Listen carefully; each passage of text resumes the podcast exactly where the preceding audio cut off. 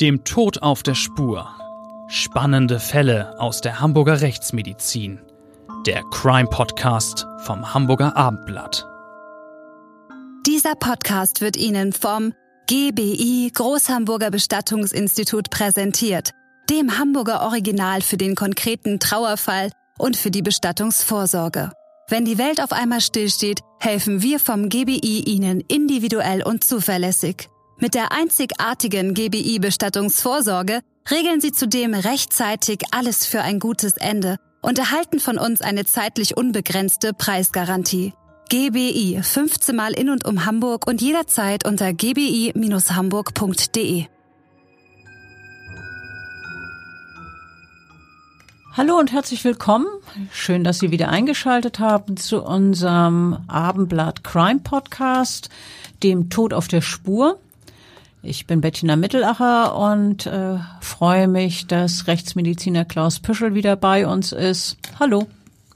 Ja, heute haben wir wieder einen hochspeziellen Fall, einen, an den ich mich ganz besonders intensiv erinnern kann, mit ganz vielen spannenden Facetten. Ja, stellen wir uns folgendes Szenario vor. Es ist tiefe Nacht, als sich eine Gestalt aus dem Dunkel eines Hauseingangs schleicht. Der Mann ist schwarz gekleidet und er läuft geduckt zu einem Nebengebäude.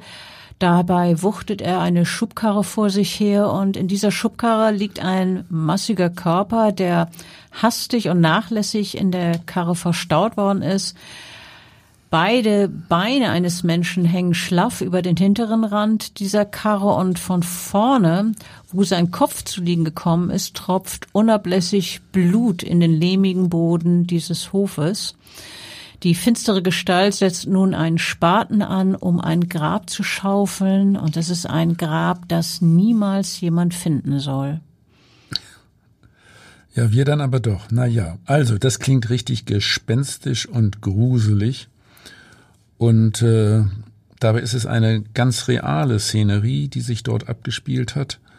Dort, wo man eigentlich Ruhe und Idylle erwartet, in einem bis dahin ja, sehr ruhigen, geradezu verschlafenen Ort in Dithmarschen. Hier hat sich ein Verbrechen abgespielt, das in seiner Brutalität und seiner Abgebrühtheit besonders schockiert. Es ist ein Fall, der schließlich als äh, Stückelmord durch die Medien geht. Lange Zeit ist die Tat allerdings zuvor unentdeckt geblieben. Es hat zunächst keine Leiche gegeben, noch nicht einmal einen ernsthaften Verdacht. Aber das hat sich dann dramatisch verändert mit dem Verdacht. Es beginnt nämlich damit, dass ein Schüler plötzlich mitten im Unterricht aufsteht und wortlos das Klassenzimmer verlässt. Dieser Schüler hat es eilig plötzlich, er will zur Polizei gehen. Zu lange schon hat sein Gewissen wie eine schwere Last auf ihn gedrückt und jetzt hat er sich entschlossen, das Unfassbare bei der Polizei zu melden. Ja, zwei Jahre zurück. Im April 2017 äh, hat man sich in dem Ort in Dithmarschen noch nicht viel Gedanken gemacht, als ein 41 Jahre alter Mann spurlos verschwindet. Es ist ein Fenster- und Treppenverkäufer, der seit wenigen Jahren zusammen mit seiner Lebensgefährtin und den beiden gemeinsamen Töchtern auf einem Hof in dem kleinen Dithmarscher Ort im Kreis Steinburg lebt.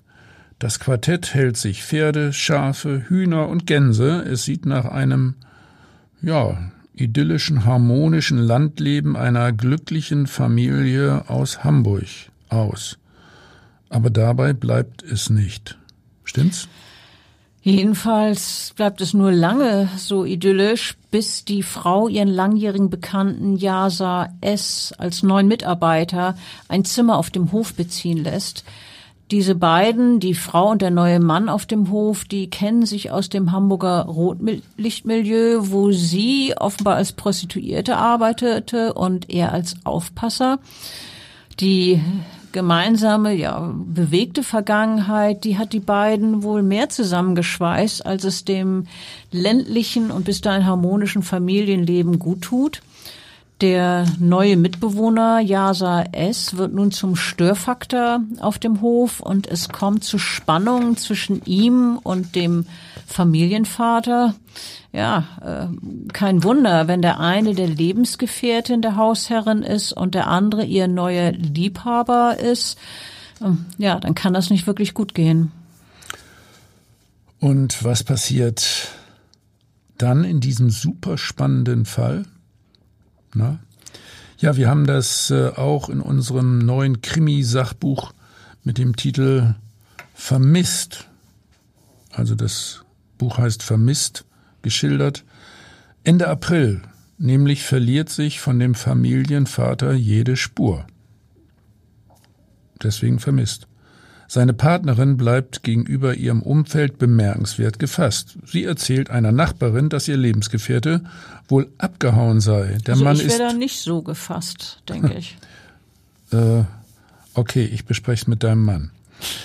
Also, der, der Mann ist gebürtiger Pole, in diesem Fall hier in Dithmarschen, und die Frau erzählt, er habe sich vermutlich in sein Heimatland abgesetzt. Sie habe das Haus verlassen vorgefunden, als sie von einem Ausflug nach Hause kam, schildert die Frau. Alle Türen hätten offen gestanden. Etwa eine Woche später meldet die 37-Jährige ihren Lebensgefährten dann offiziell als vermisst bei der Polizei. Ja, ahnt sie, als sie das der Polizei meldet, dass es vermutlich keine aufwendigen Suchmaßnahmen geben wird? Lass uns kurz darüber reden, wie es üblicherweise vonstatten geht, wenn jemand äh, als vermisst gemeldet wird. Da gibt es ja Unterschiede, wie nach dem Verschwinden eines Kindes oder Jugendlichen vorgegangen wird und äh, wie es gehandhabt wird, wenn ein Erwachsener plötzlich nicht mehr aufzufinden ist. Ja, die Polizei hat da unterschiedliche Strategien. Wenn ein Kind oder Jugendlicher vermisst wird, wird bei der Polizei sehr, sehr zügig eine Suchaktion in die Wege geleitet dann äh, oft mit Hundertschaften, die das Gelände absuchen.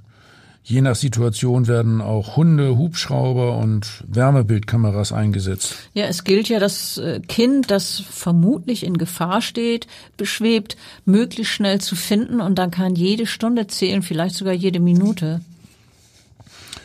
Anders ist es bei Menschen im Erwachsenenalter. Hier wird von der Polizei nicht sofort eine Maschinerie in Gang gesetzt mit dem Ziel, den Verschollenen zu finden. Es ist ja seine Entscheidung, ob er vielleicht eine Auszeit braucht für eine Stunde oder für ein neues Leben. Wir leben in einem freien Land. Mhm. Äh, es ist in Deutschland das gesetzlich festgeschriebene Recht eines jeden Erwachsenen, seinen Aufenthaltsort frei zu wählen. Das gehört zu unseren Grundrechten. Er braucht diesen auch nicht seinen Angehörigen oder seinen Freunden mitzuteilen. Eine Ausnahme gilt nur dann, wenn die Person nicht im Vollbesitz ihrer geistigen oder körperlichen Kräfte ist. Oder oder oder wenn es den Verdacht gibt, derjenige könne in Lebensgefahr sein, sei es durch einen geplanten Suizid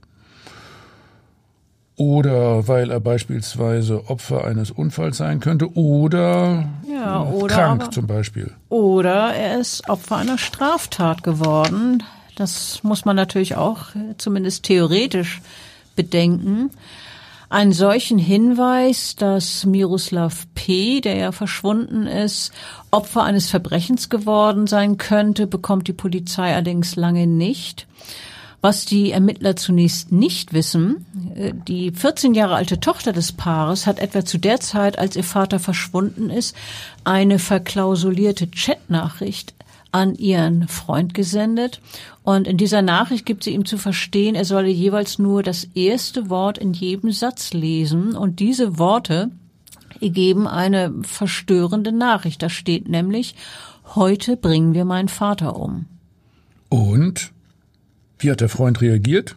Hat er sie zur Rede gestellt oder etwas anderes unternommen? Nee, der Freund hat das zunächst nur für einen schlechten Scherz gehalten. Wahrscheinlich will er auch einfach glauben, dass nichts wirklich Schlimmes geschehen ist. Äh, Wäre ja bequemer so. Ähm, auch weitere Andeutungen seiner Freundin über einen möglichen Mord und eine angebliche Leiche auf dem Reuterhof, die behält er zunächst für sich, will davon wirklich nichts wissen. Aber schließlich, fast zwei Jahre später, kommt äh, diese Situation, wo er das einfach nicht mehr aushält mit diesen Ahnungen, dass vielleicht ein Mensch gewaltsam zu Tode gekommen ist. Und ähm, er ist so belastet inzwischen damit, dass er nun ähm, äh, plötzlich mitten im Schulunterricht, wir haben es eingangs geschildert, äh, aufsteht und zur Polizei geht der 17-Jährige, der mittlerweile von der Tochter des Hofbesitzer getrennt ist, der wirkt, als er nun bei der Polizei auftaucht, bei äh, aufgewühlt und zugleich ängstlich. Er schildert nun dem Beamten, seine Ex-Freundin habe ihm erzählt, dass ihr Vater von dem neuen Liebhaber der Mutter in eine Falle gelockt und getötet wurde. Und dieser Hinweisgeber, dieser 17-Jährige hat auch erzählt, dass der Leichnam wohl in der Reithalle des Hofes zu finden sei. Und dort soll der Körper nach dem Tötungsdelikt, ja, das ja knapp zwei Jahre zuvor schon passiert sein soll, verscharrt worden sein.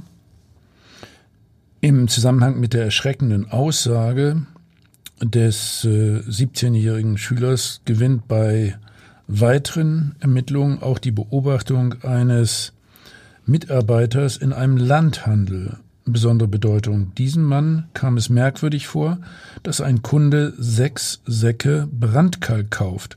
Das wäre für eine Firma keine ungewöhnlich hohe Menge, für eine Privatperson allerdings schon. Der Brandkalk, wofür braucht man den?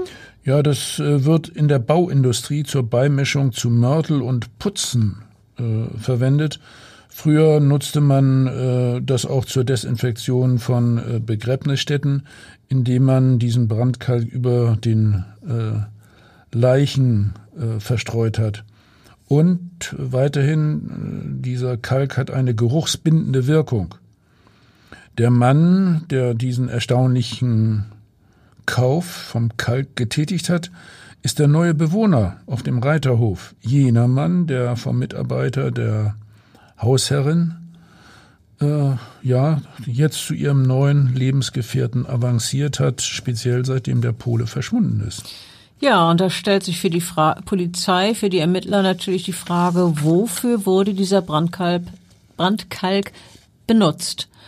Und äh, schließlich äh, zwei Jahre inzwischen nach dem Verschwinden des Mannes, am 5. März 2019, rückt die Polizei mit großer Besetzung in diesem Dithmarscher Ort an. Parallel wird Yasa S., der Liebhaber der Mutter, schon festgenommen. Etwa 100 Beamte sind nun auf dem Reiterhof im Einsatz, um dem furchtbaren Verdacht eines Mordes äh, auf den Grund zu gehen. Im Verdacht hat man ja nun den äh, 46-jährigen neuen Bewohner auf dem Hof. Äh, ihr von der Hamburger Rechtsmedizin habt ja vor Ort die Hausdurchsuchung unterstützt, äh, da auf diesem Hof. Und zwar deshalb, weil die Ermittler davon ausgegangen sind, äh, dass wohl ein Leichnam gefunden werde, oder? Ja, und äh, für solche Situationen haben wir ein ganz spezielles äh, Team die Ausgrabung des Körpers, wenn er denn äh, gefunden wird, sollte professionell begleitet werden und äh, das macht unsere Anthropologin Eileen Jopp oder unser Anthropologe Oliver Krebs. Ja, also auf diesem Hof hat die Polizei alles durchsucht und hat dabei unter anderem Metallsuchgeräte eingesetzt, auch speziell ausgebildete Hunde. Und schließlich wenden sich die Ermittler gezielt einem Komplex zu, bei dem ein Leichenspürhund vorher angeschlagen hat, nämlich der Reithalle. Äh, das ist ja auch das Gebäude, was der junge Mann, der 17-Jährige in seiner Vernehmung oder in seiner Aussage genannt hatte, die Reithalle. Dieses Gebäude wirkt ja eher wie so ein überdimensionierter Abstellraum. Es sind da mehrere landwirtschaftliche Maschinen, eine Reihe von Kübeln, Bauschutt gelagert. Die Ermittler haben dann die Halle freigeräumt, den Boden abgezogen und sauber gefegt. Ja, und nachdem die Staubschicht beseitigt ist, fällt etwa in der Mitte des Gebäudes ein rechteckiger Abschnitt festgestampften Bodens auf, der circa zweimal einen Meter misst und farblich sich deutlich von der Umgebung absetzt. Ja, zweimal ein Meter, ist das ein verborgenes Grab? Jede Reise hat eine Endhaltestelle Bestimmen Sie diese mit der einzigartigen GBI Bestattungsvorsorge selbst. Für sich und für Menschen, die Ihnen wichtig sind. Vom GBI Großhamburger Bestattungsinstitut, dem Hamburger Original seit 100 Jahren, erhalten Sie eine zeitlich unbegrenzte Preisgarantie. GBI 15 Mal in und um Hamburg und jederzeit unter gbi-hamburg.de. Nun, Zentimeter für Zentimeter wird jetzt der Boden, in dem sich äh, große Mengen von diesem Brandkalk finden, abgetragen. Und in äh, 60 Zentimeter Tiefe stoßen unsere Anthropologen und die Ermittler auf eine ja, körperähnliche äh, Struktur, die entfernt an einen menschlichen Rumpf erinnert. Entfernt, sagst du? Also Ja. wenn, wenn du ein Bild sehen würdest, äh, wirklich ein Torso ohne Kopf, Arme und Beine. Dieses Gebilde ist dann auch noch von einem Tampen umschnürt. Es wird äh, immer weiter äh, freigelegt von unserer Anthropologin.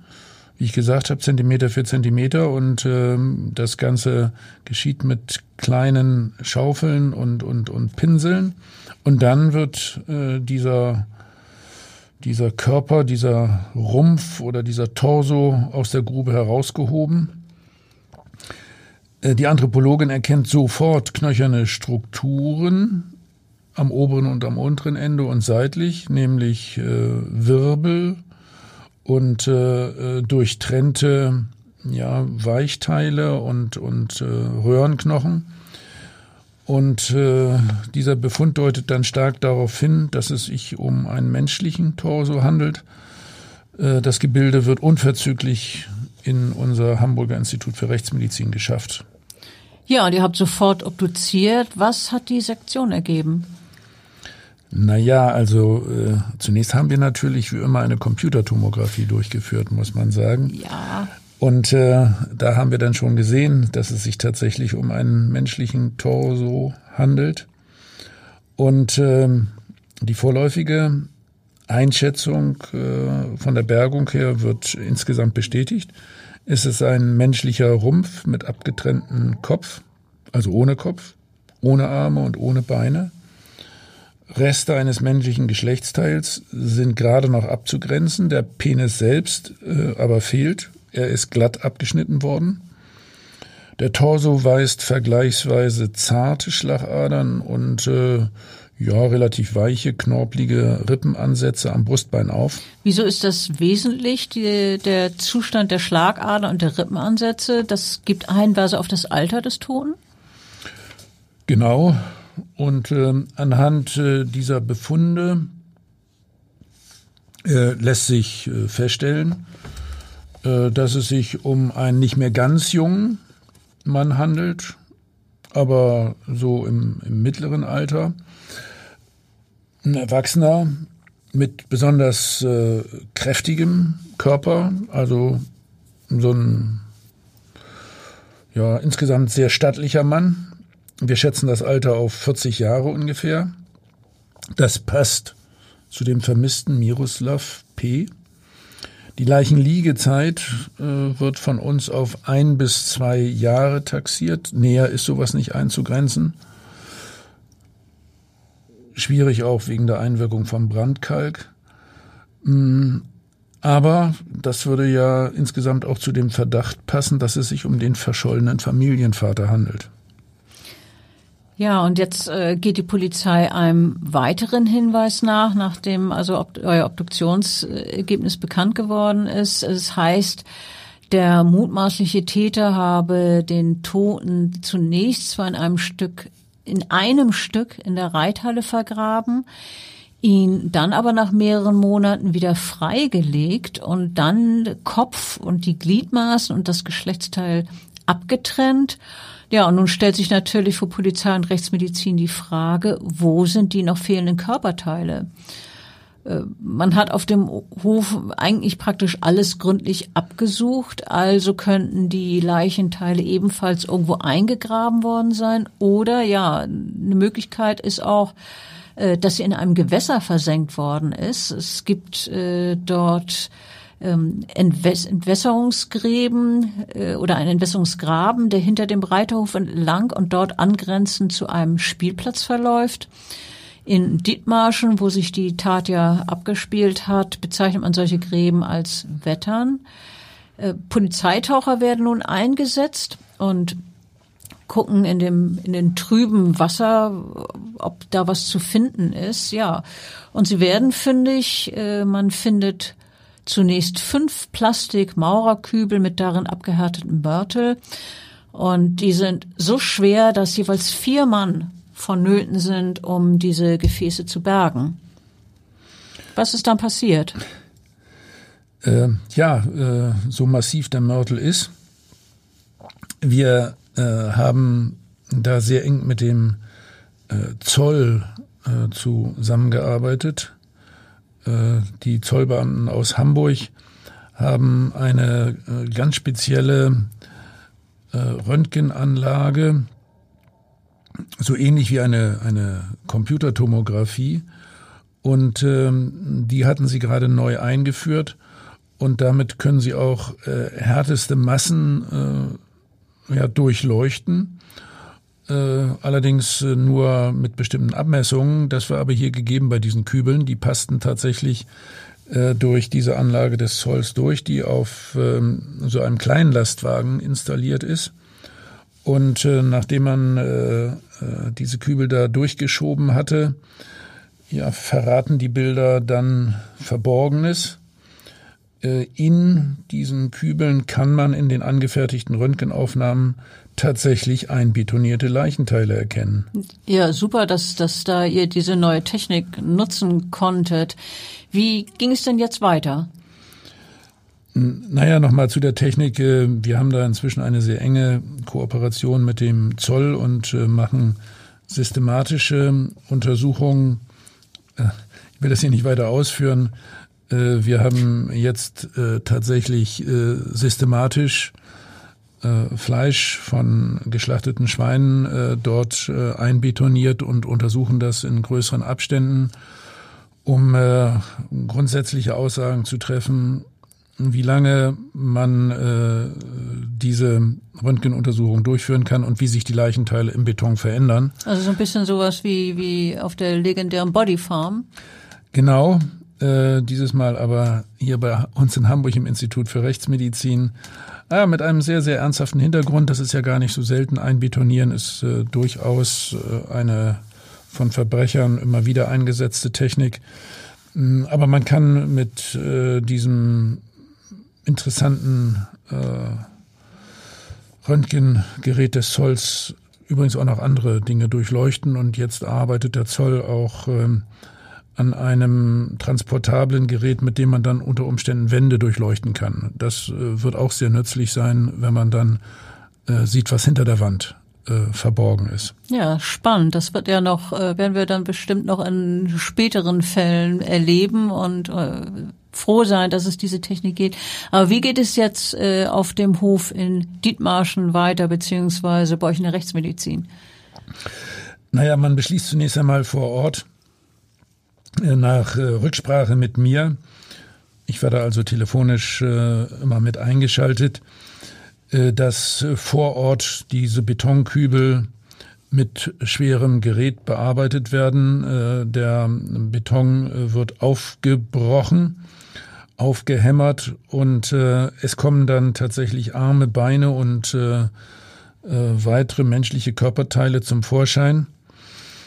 Äh, ja, und nachdem man das alles dann zusammengelegt hat, das macht die Anthropologin vor Ort, dann fehlt noch ein Oberschenkel und es gibt vom Kopf ebenfalls keine Spur.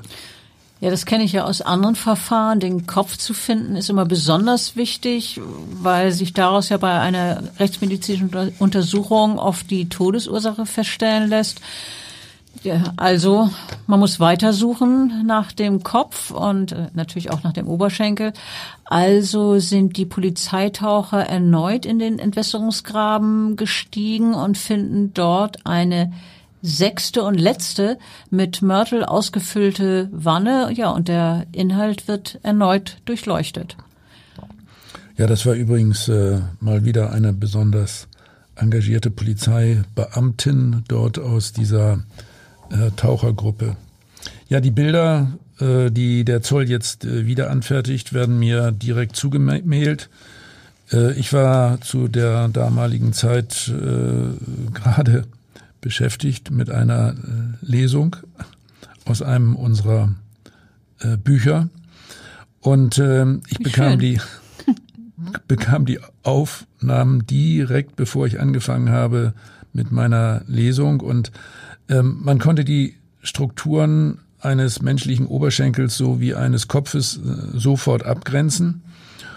Und äh, ich habe dann tatsächlich auf meinem äh, kleinen Bildschirm äh, vom, vom Smartphone äh, schon zwei äh, metalldichte Fremdkörper, ich will mal sagen, erahnt. Sehr wahrscheinlich sind das Projektile. Ja, bei Projektilen, gut, dann ist die Polizei natürlich sehr viel weiter mit einer Mordmethode und äh, hat viel mehr in der Hand. Jetzt reichen die Erkenntnisse für Haftbefehle und zwar gegen den verdächtigen 46-jährigen Yasa S. sowie auch äh, gegen die frühere Lebensgefährtin des Opfers. Äh, und äh, die letzten Betonteile, die beiden, äh, die jetzt durchleuchtet worden sind, sind nun auch, werden nun auch aufgepickert und die restlichen Leichenteile gesichert. Mal wieder ein Fall für die Rechtsmedizin.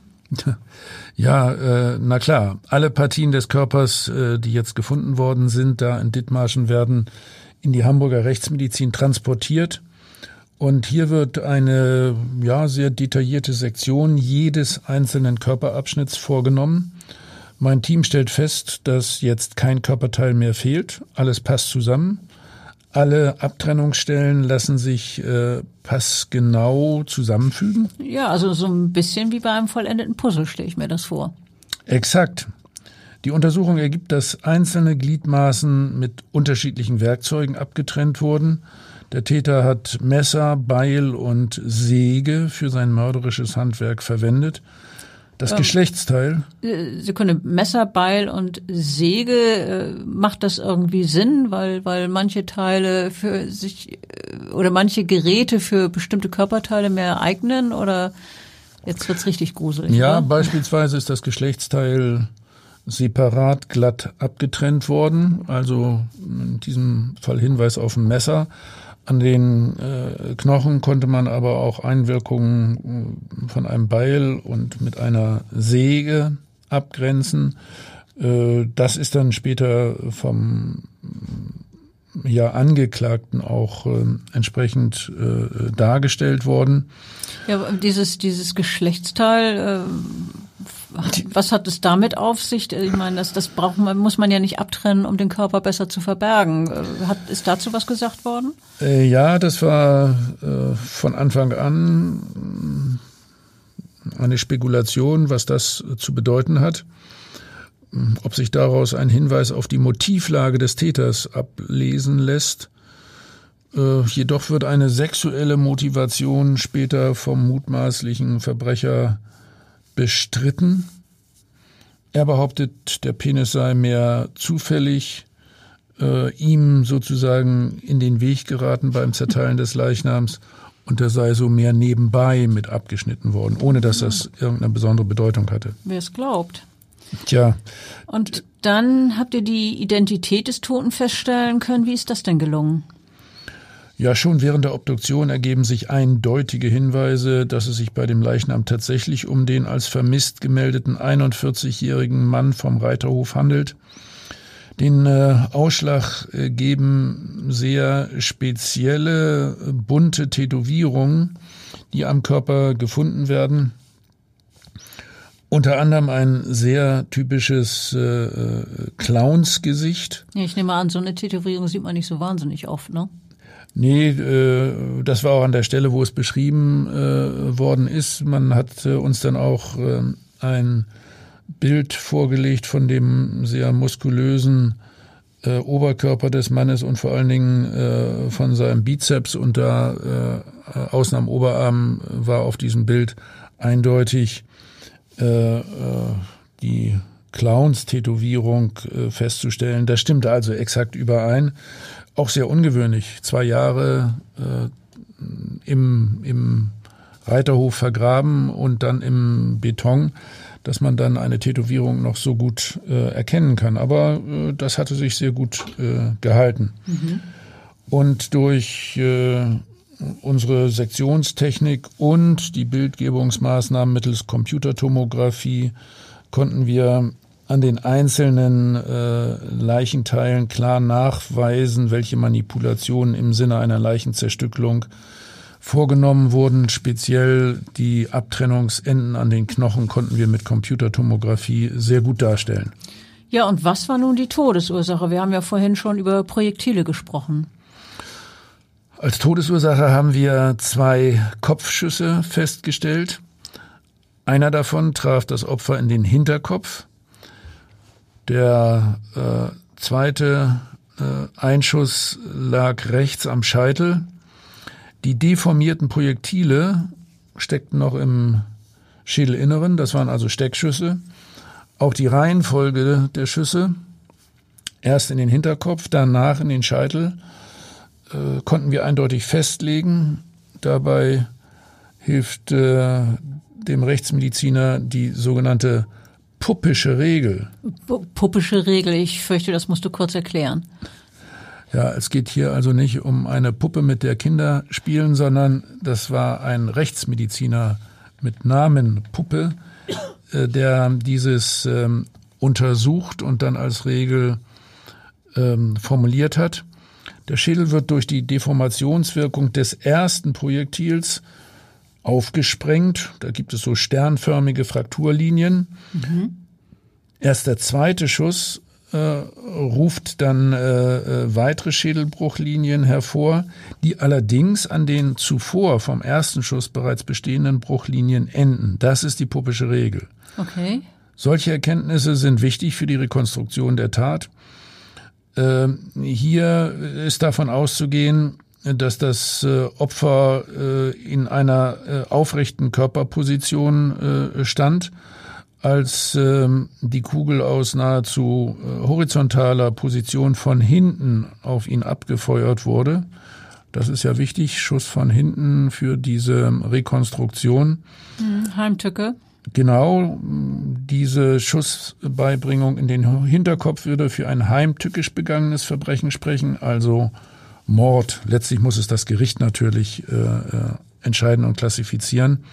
Beim zweiten Schuss, der den 41-Jährigen in die hintere Scheitelregion äh, traf, war er bereits zu Boden gesunken.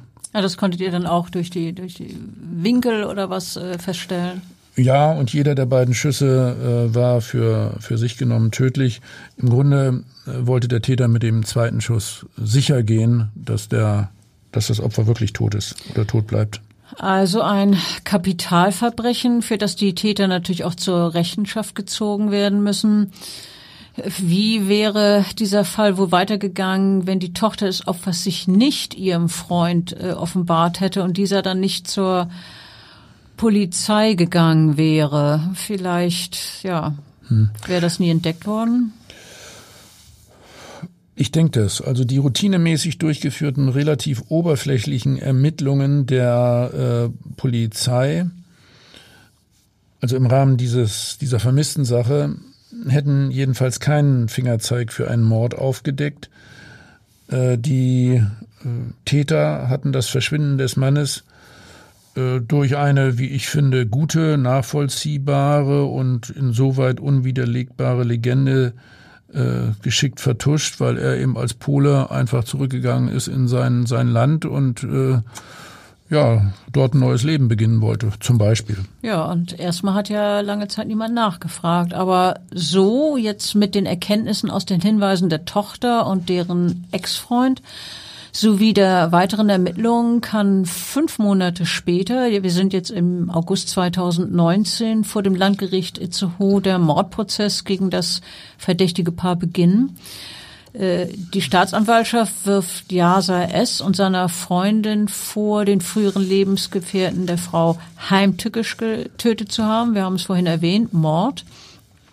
Laut Anklage lockte die 37-Jährige ihren damaligen Partner in ein Kinderzimmer des Reiterhofs und dort habe ihr neuer Freund, dieser Yasa S., das Opfer aus einem Hinterhalt heraus niedergeschossen. Und um das Verbrechen zu verschleiern, so heißt es in der Anklage weiter, sollen die Täter den Toten zerstückelt und ähm, die Leichenteile dann einbetoniert haben. Sag mal, welchen Eindruck haben denn die, die Angeklagten so auf die Reporter und Zuhörer gemacht eigentlich? Ja, also der, der Angeklagte, also der Mann äh, ist, ist ja, äh, hatte dunkles Haar, war etwas füllig. Äh, seine mutmaßliche Komplizin daneben wirkte ihm eher zierlich. Äh, sie hatte ein sehr blasses Gesicht und, und wirkte so ein bisschen wie erstarrt. Beide haben ja wenig Emotionen gezeigt. Und beide Angeklagten haben zunächst auch zu den Vorwürfen geschwiegen.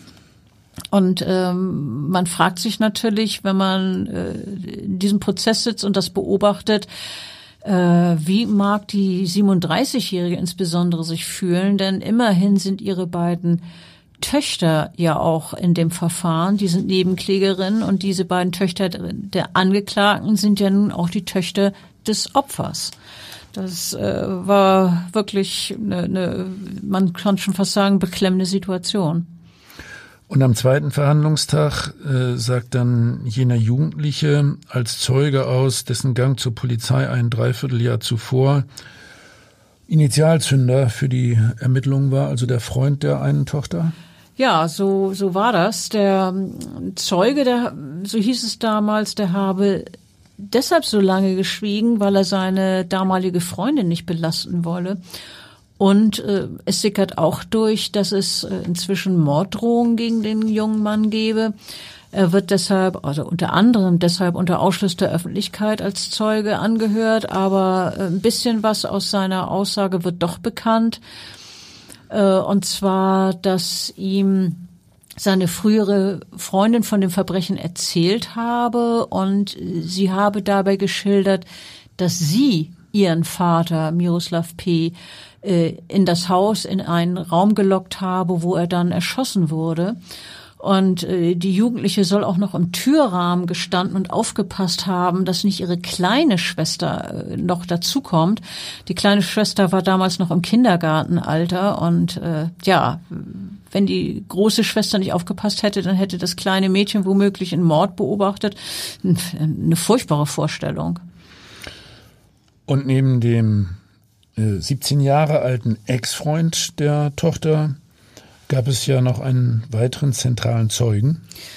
Ja, äh, dieser zweite Zeuge, der wirklich viele Erkenntnisse gebracht hat in diesem Prozess, das äh, ist ein Mann, der mit dem Verdächtigen Yasa S. gemeinsam im Gefängnis gesessen hat, also in Untersuchungshaft und äh, der sich nun als Zeuge zur Verfügung äh, gestellt hat. Und diesem Knastkollegen soll der Angeklagte Jasa es selber gestanden haben, so erzählt der Zeuge es, dass er seinen Nebenbuhler getötet habe. Und ähm, dieser Knastkollege ähm, hat geschildert, dass ähm, der Verdächtige ihm erzählt hat, dass er zweimal aus nächster Nähe auf den Hinterkopf von äh, Miroslav P. geschossen und ihn so getötet habe. Und äh, was soll das Motiv gewesen sein, weshalb äh, äh, ja, Yasa S. Den, den Lebensgefährten der 37-Jährigen umgebracht hat? Naja, also angeblich ist der Mann, der Lebensgefährte, der frühere Lebensgefährte, gewalttätig gegenüber seiner Freundin oder seiner, seiner Frau gewesen. So hat dieser Yasa es zumindest dem Zeugen gegenüber geschildert. Aber äh, trotz dieser angeblichen oder vielleicht tatsächlichen Gewalttätigkeiten habe die Frau sich nicht von dem Vater ihrer Töchter trennen wollen. Ähm, dann soll der Verdächtige beteuert haben gegenüber dem Zeugen, dass er alles allein begangen hat, dass weder die Mitangeklagte noch die Tochter irgendetwas mit dem Verbrechen zu tun habe. Und der Zeuge, Zeuge aus dem Gefängnis hat weiter erzählt, dass Yasa es die Leiche schließlich eine Weile nach dem Vergraben in der Reithalle wieder ausgebuddelt habe. Dann habe er sie zerteilt und einbetoniert. Ja, äh, das wissen wir, dass sie einbetoniert war. Das hast du ja vorhin hinlänglich geschildert. Und zu diesem Schritt, sie ähm, dann zu zerteilen und sich ein, und sie einzubetonieren, habe sich deshalb entschlossen, weil der Verwesungsgeruch aus diesem ersten vorläufigen Grab zu penetrant gewesen sei. Vielleicht ist es diese belastende Aussage, die den Angeklagten letztlich zum Ende des Prozesses im Januar 2020 dazu bringt, doch noch selber das Wort zu ergreifen. Der hatte ja erst einmal geschwiegen. Der jetzt äh, 47 Jahre alte Yasa S. räumt die tödlichen Schüsse auf seinen Nebenbuhler schließlich ein. Es sei aber kein Mord gewesen, sagt er jetzt. Äh, ja, er beteuert, dass äh, das eher eine Notwehrhandlung äh, gewesen sei. Ja, so kann man das werten, zumindest das, was, was er geschildert hat. Vielleicht hat er darauf spekuliert, äh, auf diese Weise mit einer sehr milden Strafe davonzukommen, eventuell sogar mit einem Freispruch, äh, was ja passieren könnte, wenn tatsächlich auf Notwehr erkannt ist. Der Angeklagte hat nämlich jetzt erzählt, ähm, er habe mit Miroslav P. gemeinsam Drogen konsumiert. Äh, das wäre allerdings äh, eine seltene und auch erstaunliche Eintracht äh, dieser beiden Männer gewesen. Immerhin waren sie ja Konkurrenten um, um die Frau. Jasa S. hat dann im Prozess weitererzählt, die Tochter des Hausherrn habe sie plötzlich beim, beim Konsumieren dieser Drogen überrascht und äh, da sei ihr Vater völlig durchgedreht. Konkret soll es so gewesen sein, dass Miroslav P. erst seine eigene Tochter und äh, dann auch Yasa S. körperlich angegriffen habe und dann, so erzählt der Angeklagte es, habe der Familienvater eine Pistole gezogen. Ja, und daraufhin, äh, sagt der Angeklagte, habe er sich natürlich wehren und verteidigen müssen und dann habe er den 41-Jährigen erschossen. Ja, wer es glaubt. Wenn man ihm das äh, tatsächlich abnehmen würde, äh, würde, würde es ja vielleicht für Notwehr sprechen.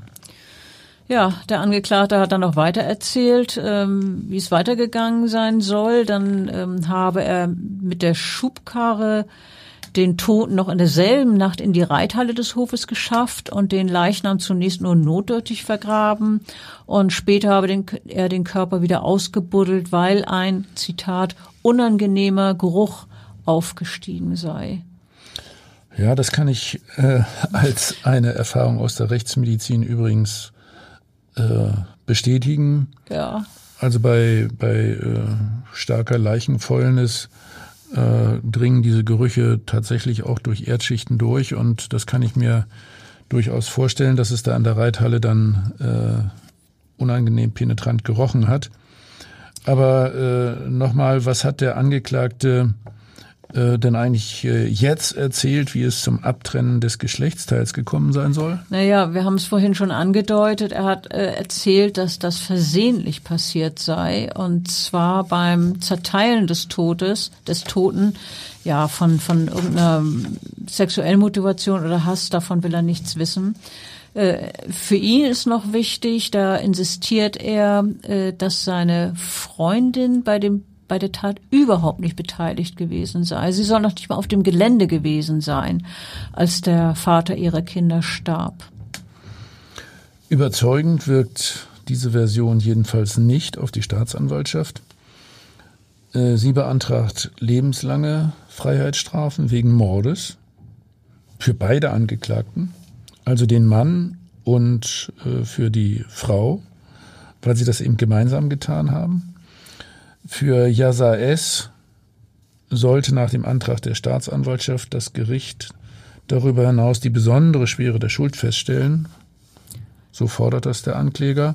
Das würde eine vorzeitige Entlassung nach 15 Jahren, die sonst bei lebenslänglich theoretisch unter günstigen Umständen möglich wäre, praktisch ausschließen.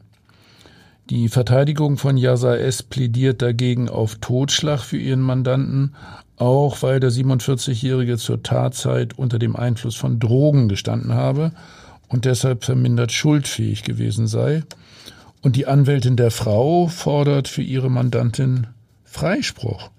Eine Mitschuld an der Tötung ihres Lebensgefährten sei der Angeklagten nicht nachzuweisen, argumentiert die Verteidigerin.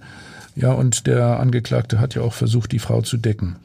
Ja, aber ähm, die, das Gericht ist dem Antrag der Verteidigung nicht gefolgt und hat dem, dem Angeklagten auch seine Version nicht abgenommen. Sie hat ihn letztlich äh, wegen Mordes verurteilt, auch die, seine Freundin. Beide äh, bekommen also lebenslange Haft. Ähm, insbesondere für die zweifache Mutter äh, muss das äh, sehr überraschend gekommen sein, denn sie war zwei Monate vorher ähm, aus, noch aus dem Untersuchungsgefängnis entlassen worden. Der Haftbefehl wurde aufgehoben.